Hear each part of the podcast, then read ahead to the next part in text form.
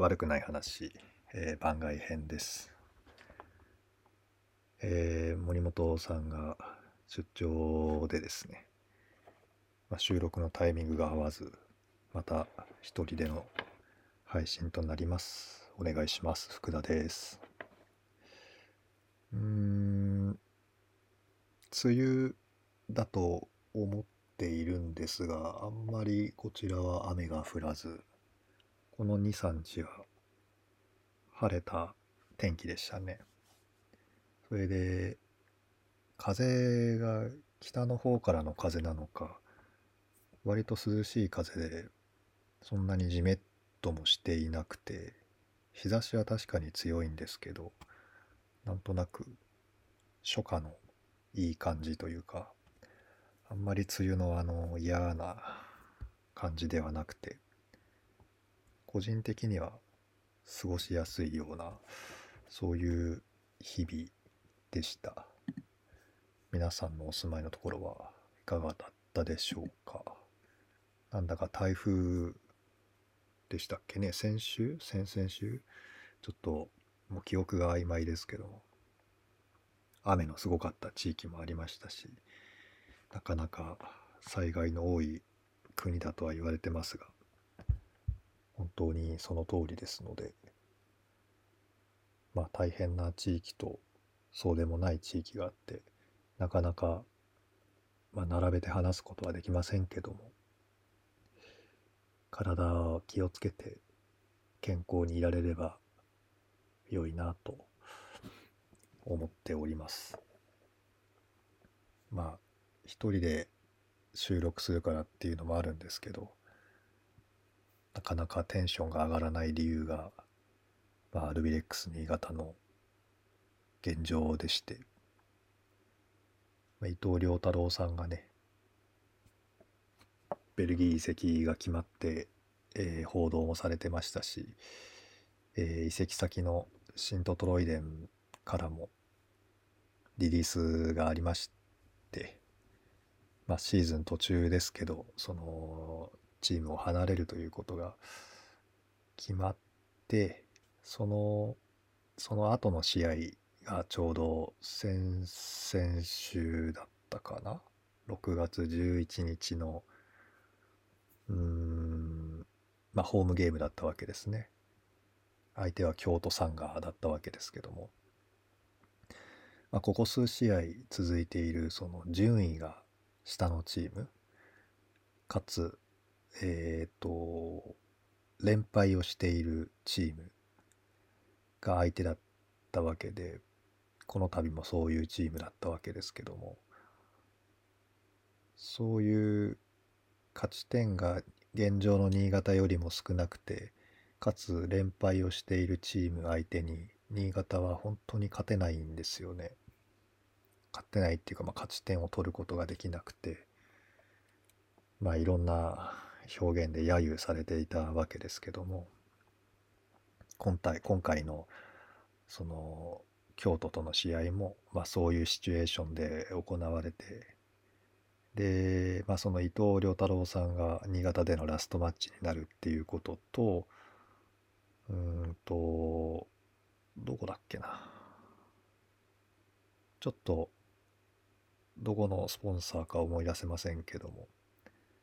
まあ、あの、来場者プレゼントがある試合だったんですね、その京都戦が。えーっと、先着2万5千人だったかな。あの、ベースボールシャツ型のオレンジ色のユニフォームが、えー配布されるっていうことで、まあ、それが目当てなのか、伊藤良太郎さんのラストマッチが目当てなのか、ちょっとわかりませんけども、会場に3万人集まったんですね。ここ数年で3万人超えたのは、昇格を決める時の試合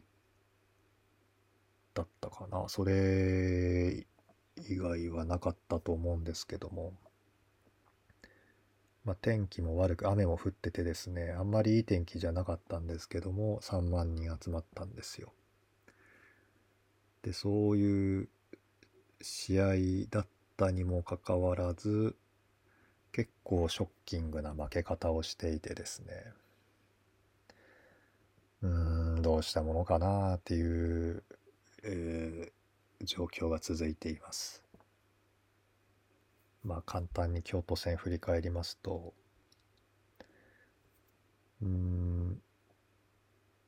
シーズン序盤と大きく違っていたのがサイドバックの選手なんですけどここ何試合か左サイドバックで登録だった登録って別にそれで決まってたわけじゃないですけど左サイドバックが本人の、まあ、メインのポジションだった渡辺大輝さんがですねセンターバックに入ってるんですね。いつからかな。横浜戦にはもうセンターバックで出てアンデルソン・ロペスとかを抑えてた記憶があるので、まあ、結構前からセンターバックに入り始めてたんですけど、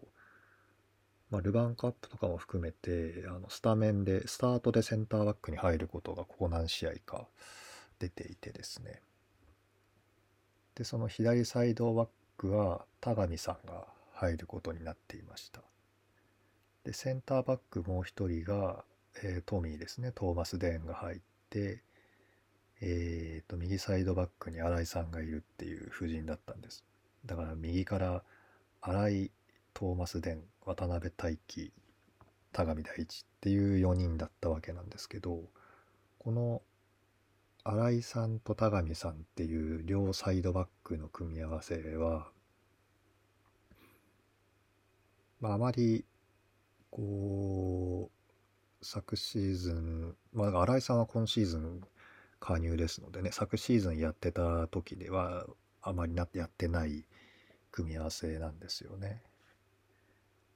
だビルドアップっていうんでしょうかボールの前進するタイミングっていうんですかねその場面で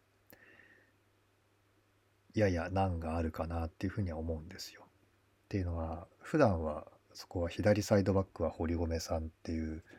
キャプテンでね左利きの選手が入っていたり堀米さんじゃなかったとしても渡辺大輝さんっていうその左利きの選手が入っていて左利きの左サイドバックと右利きの左サイドバックはちょっと違うんですよね。だボールの受け方っていうんですか？受ける時の体の向きとか受けてボールを置く場所とかっていうのが微妙に違うんですが、まあ、その違うっていうことと田上さんがあまり慣れていないっていうんですかね昨シーズンはほぼセンターバックで出てたと思うんですけど、まあ、その前ですよね。2021年のアルベルが率いてた頃は左サイドバックで出たりしてたんですけどね。その久々のっていうんですかね。左サイドバックが主戦場ではない田上さんを左サイドバックに入れてえー、前進を試みるんですが狙われるんですよね。田上さんに入る瞬間とかを。左サイドバックのポジションで右足で受けようとするとちょっと体の向きが何て言ったらいいでしょうかね相手からして新潟ゴール側でボールを持たざるも持ちやすくなるんですよね。でそうすると選択肢って中の方にしかなくてあんまりこうライン際のプレーをししにくいっていうんでしょうかね。そういう形になるのでマークする側はこう切りやすいですよね。縦はないだろうっていう風にやって寄せてくるので結構プレッシャーを受けやすい感じになります。だから左サイドバックにボールが入る瞬間っていうのは結構狙われていてまあ前進が難しかったですよねボールロストするしでもまあそれは織り込み済みでねあの出ているので対処法があるだろうしまあセンターバックのカバーとかセンターハーフの選手のカバーとかで、まあ、結構前進はできていたんですよね。でガンバの時も湘南の時も本当試合始まってすぐに失点とかしてたんですけど、まあ、今回の京都戦はすぐの失点っていうのはなかったんですよ。けれど、コーナーキック絡みで、まあ、ちょっと中途半端なプレーが出て、そこが、そこからの失点だったんですけどね。またちょっとガクッとくるような、あの失点を先にしてしまうんですよね、試合で。で、前半はそのまま1対0で折り返して後半に入った時に、まあ、京都がちょっと引き気味になった感じの印象を受けたんですけどね、そういう状況になったせいか、新潟がこう押し込めるようになって、まあ、結果的にそのコーナーキックだったかなコーナーキック絡みのプレーからダニーロが、えー、深く左サイド侵入して、まあ、クロスボールを上げたところを新井さんがヘッドで、えー、決めるということで、まあ、同点になるわけですね。そうするとじゃあこっからだみたいな伊藤さんも最後だし勝って終わろうよっていう勢いになったところで本当にしょうもないミスでまた失点するんですよ。あれはメンタルに響くというかちょっと心にガタッとくるようなプレーだったと思うんですけどなんでそんなことをっていうプレーが立て続けにあって2失点だから結局試合としては1対3で負けるんですよね。さっきも言ったようにその順位が下で連敗をしているチーム相手にそういう脆いってんでしょうかね幼いっていうのかちょっと言葉がうまく出ないですけどやってはいけないプレーをしてしまって、えー、負ける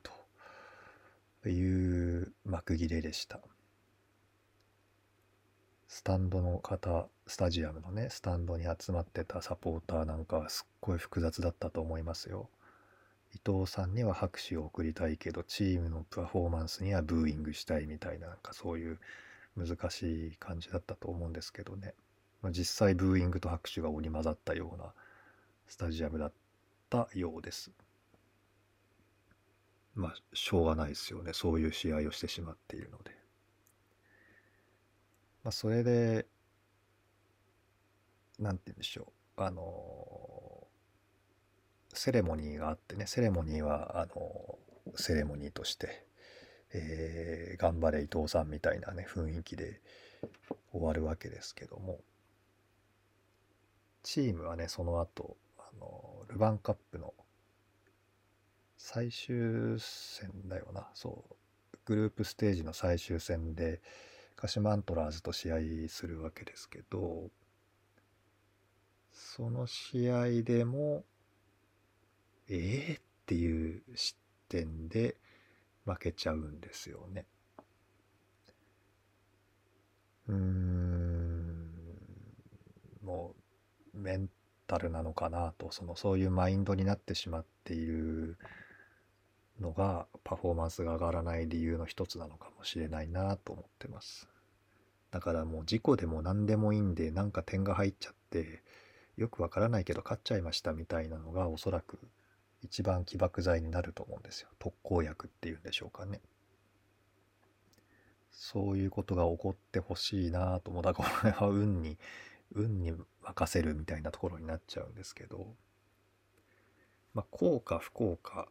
伊藤良太郎という才能がチームから離れることで、伊藤さんに頼ったサッカーはもう選択できなくなっちゃうんですね。だから一つの才能個の質にこう依存したサッカーをするんでなくて個の質を利用したサッカーを選択せざるを得ない状況に、まあ、あの追い込まれたのでそういう改めてっていうんでしょうかねこう団体でやるスポーツだっていうことをこうもう一度立ち返って団体でサッカーやってほしいなっていうふうに思っています。でそういうもんだよっていうのを教えてくれたのがねあのアルベルだったわけですけどアルベルは東京にね行って2年目だったんですけどん？2年目ですよね。22年に行って23そうか2年目か。あの2年目だったんですけど成績があの伴わずに、まあ、この度解任となりました。でまあいろんな記事をね読んで、まあ、憶測でしかないし何とも言えない部分ありますけどその起きている現象だけ見るとアルベルをこう監督に据えて、まあ、ポジショナルなサッカーをしたいんだっポゼッションっていうんですか？そのボールを持って、えー、ゲームを支配したいんだみたいなことを言う割には編成を見るとそういう選手たちじゃないなみたいなのがこう FC 東京さんには見られていて東京さんが点を取る時とか試合に勝つ時っていうのがアルベルの思考するサッカーじゃないよなっていうその矛盾っていうんですかね乖離が起きているっていうのがまあ感想だったんですよね。だからこれを続けるならアルベルじゃなくていいよねっていうふうに思うしアルベルのサッカーするなら違う選手を呼んでこなきゃいけないんじゃないかなっていうふうに思うんですけどまあだから厳しい選択をしなきゃいけなくなるタイミングになって、えーと、クラブ側は監督を切ったという選択をしたんですよね。監督をこう交代するっていうんでしょうかね。でこれは裏を返すとあの選手の方を選んだっていう感じなのかなっていうふうにも受け取れるんですよね。じゃあそれはどういう意味かっていうと別にポジショナルとかはねポゼッションじゃなくていいんでしょ？っていうふうに取れるんですけども。でもクラブの代表の人なのかな？なんかちょっとコメントしてたの見ましたけど。そうじゃないんだみたいな言い方をしていてよくわからないなって思うしそのアルベルの後任のねピーター・クラモフスキーさんっていう監督が今度東京の監督になったわけですけどあの監督はえっ、ー、とマリノスでポステコグルーのヘッドコーチとして仕事をしてその後エスパルスで監督をしたんだけど成績不振で解任になって、えー、その後山形ですね山形で監督をして良かった時もあったけどなんかこう振るわずまた解任になったんですよね。でまた今回そのトッテナムでポステコグルーが監督をするってことになってその時にコーチとして呼ばれるのかなみたいなのもあったんですけど、まあ、本人は J リーグの東京の監督を受け入れたっていう経緯があったようです。でそのクラモフスキーが監督になるのを見るとまたそのスカットでいいの？っていうところはちょっと思ったりするんですけどこれはねあの見てみないとわからないですからえっ、と後半戦のね東京がどうなるか、えー、見守っていきたいところですけど、まあ、そのアルベルから教わったことをね新潟の人は思い出しながらやっていくといいのかなっていうことを思っています。力蔵さんに監督がね変わってうん配置の優位っていうよりかはなんかこう密集を生み出して相手のポジションを壊していくみたいな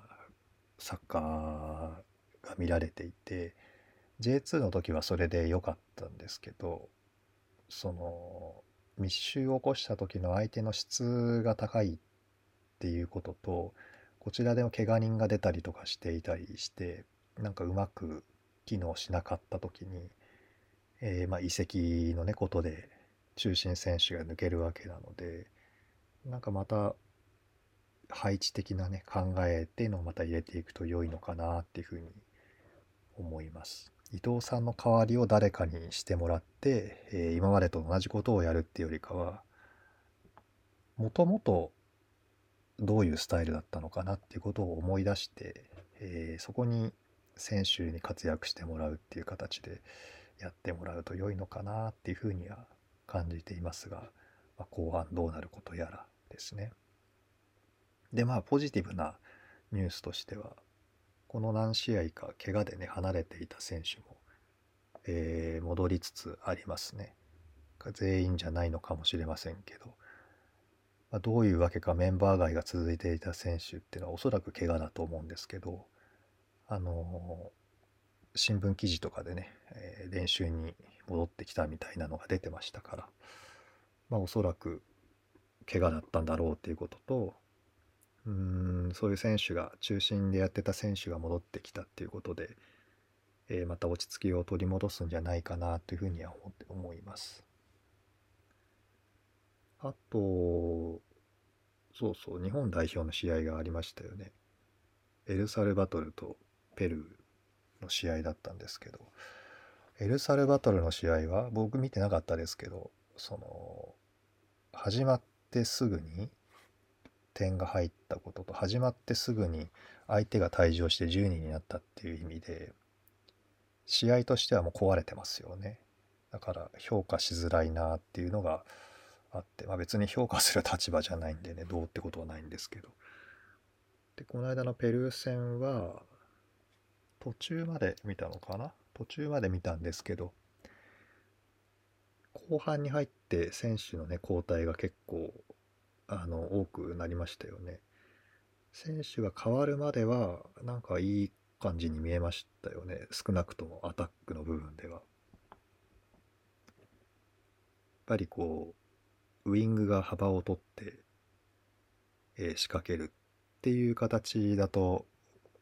うまくいくのかなっていうのは思いましたけどだから三笘さんと伊藤さんじゃなければあの形が取れないってことですよね。サイドのプレイヤーに例えば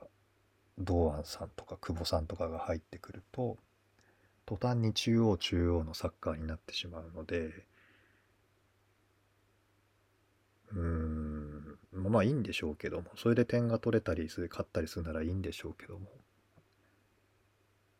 なんか対策されやすいだろうなっていうふうには思うんですよね。で、あと、ああいうメンバーでああいうサッカーをするとなると、ちょっと古橋さんの良良さは出しにくいよなっていうふうに思うんですよね。招集されない理由がちょっと見えるというか。あの古橋さんの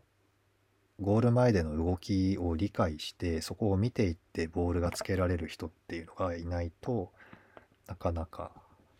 あのタイプのプレーを生かすのは難しいのかなっていうふうに思って見ていました。まあ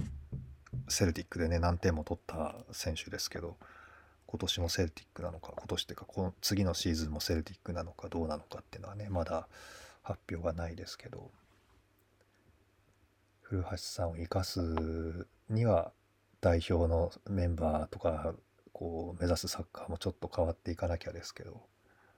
まあ、基本的に大きく変わってないですよねカタールの頃からね。であの時のサッカーをして選手の方からもうちょっと自分たちで主導権を持ってプレイしないとだよねみたいな意見が出ていたけどもまだそこにはたどり着いてないかなと思うしうーんボールを持つ風な選手たちではないぞっていうふうに、思いますよね見ていると。だからそういうことはしませんって言っちゃえばいいんですけど言うと言うで角が立つんでしょうね。まあよくわかんないです。日本代表。まあいいんですけどね。あの、いろんな形で楽しめればね。差し当たって今のね、ヨーロッパのシーズンオフの感じ見ていると、どうやらサウジアラビアに有名選手が集まるぞみたいな感じで凝ってますので、これはアジアチャンピオンズリーグとかどうなっちゃうんだろうとかっていうふうにねあの楽しみというか感じもありますけども。まあこの後もねあれが伊藤良太郎さんのお話の後でもあの横浜 FC のね小川幸輝さんがオランダのクラブに行くとかえーベルマーレのうんと町野さんがドイツの2部のチームに行くとかいろんなあの海外移籍の話とかも出てきてますのでね、まあ、それはそれで楽しみながらサッカー、まあ、フットボールですかフットボールはどういう視点で見ているとあの楽しめるんだろうっていうのを考えながらね、えー